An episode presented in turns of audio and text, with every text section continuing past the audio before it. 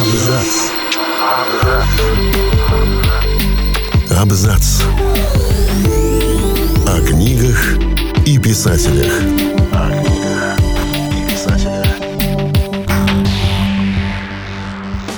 Всем привет, я Олег Булдаков, и сегодня я расскажу вам о том, как говорили о любви с молодыми читателями в СССР.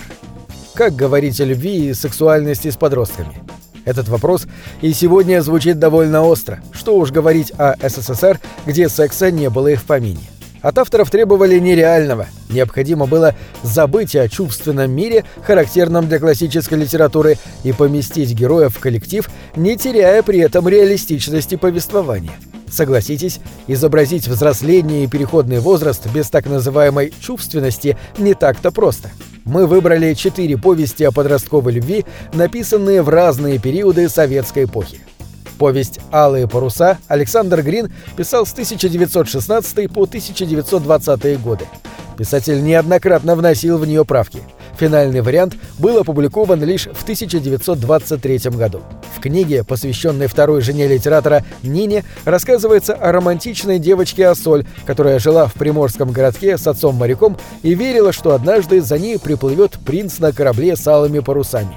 Считалось, что произведение было написано под влиянием Великой Октябрьской революции. Вера героини в то, что однажды ее сказка станет былью, схожа с народной мечтой о перевороте, а алый цвет символизирует революцию. Однако из-за чрезмерной поэтичности и бегства от реальности на произведение романтика Грина за годы советской власти не раз накладывали ограничения и даже запреты. Так, в начале 30-х его объявили идеологическим врагом, в 50-е, уже после смерти, проповедником космополитизма. А несмотря на это, радиопередачи с чтением «Алых парусов» транслировались в блокадном Ленинграде. Одноименный балет во время войны, когда особенно хотелось верить в чудо, которое можно сотворить своими руками, шел на сцене Большого театра.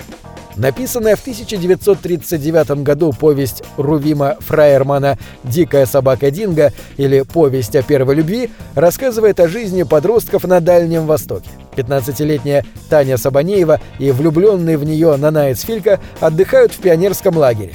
Мальчик, выросший в тайге, демонстрирует пример сурового советского флирта. Он угощает Таню сырой рыбой, выловленной в реке, и собирает для нее муравьиную кислоту, засовывая палку в муравейник.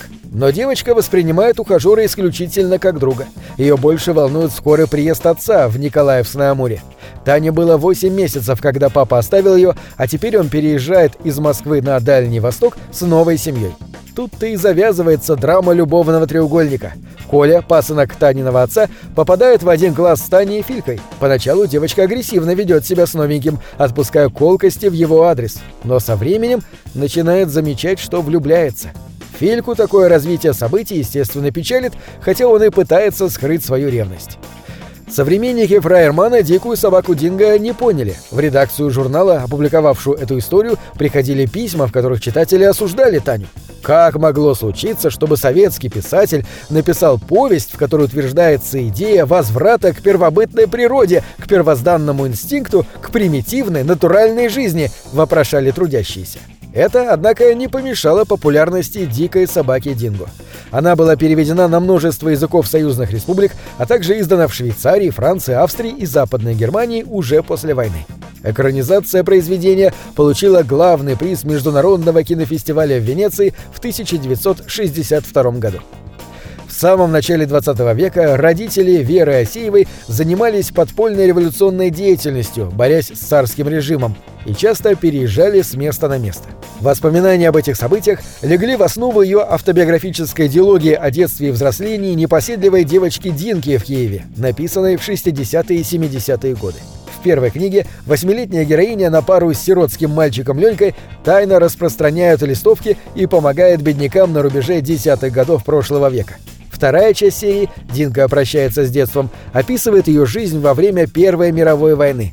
На фоне разговоров о потерях на фронте и необходимости бороться с классовой несправедливостью развивается несколько любовных линий. Что же касается 14-летней Динки, то за ее внимание соревнуются сразу два ухажера. Друг детства Леня, с отличием окончивший школу и поступивший в университет, и сосед Андрей, сын революционеров, работник завода.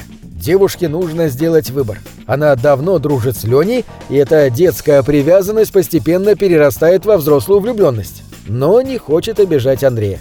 Для прозы Асеевой характерен глубокий психологизм. Она с нежностью описывает момент зарождения первой любви. Случайный взгляд, необъяснимая ревность, учащенное сердцебиение, первый поцелуй, смятение, объяснение и все это на фоне разговоров о революции и борьбы за справедливость. Неудивительно, что эта повесть стала любимой для нескольких поколений советских подростков, а писательница была удостоена Сталинской премии. Экранизация самой известной повести Галины Щербаковой «Вам и не снилось» вышла в прокат в 1981 году и стала лучшим фильмом года по опросу журнала «Советский экран». Цитатами из этой картины говорило поколение 80-х, а мелодию из финальной сцены, созданную Алексеем Рыбниковым, записывали на кассеты.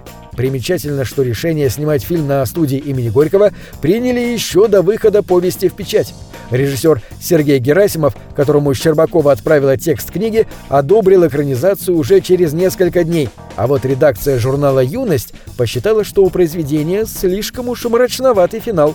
А вдруг после нее все влюбленные мальчики начнут прыгать из окон, сказал главред журнала Борис Полевой уже после того, как начались съемки. По сюжету влюбленные одноклассники Юлия и Рома вынуждены встречаться в тайне ото всех. Всему виной давняя размолвка их родителей. Сначала мама подростка переводит его в другую школу, а после отправляет к бабушке в Ленинград. В финале повести девочка приезжает к другу, и он выпрыгивает к ней из окна многоэтажного дома. Узнав, что повесть не может быть издана с концовкой, в которой Рома умирает, Щербакова переписала два последних предложения – она оставила финал книги открытым, в результате чего можно предположить, что главный герой всего лишь теряет сознание. В таком варианте произведение было издано уже через два месяца. В «Вам и не снилось» очевидно отсылки к Ромео и Джульетте.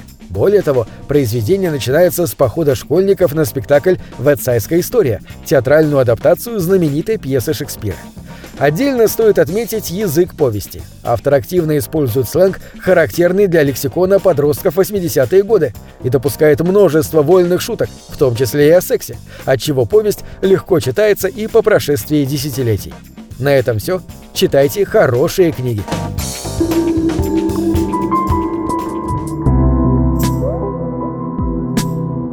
Книги — это двери выводят тебя из четырех стен.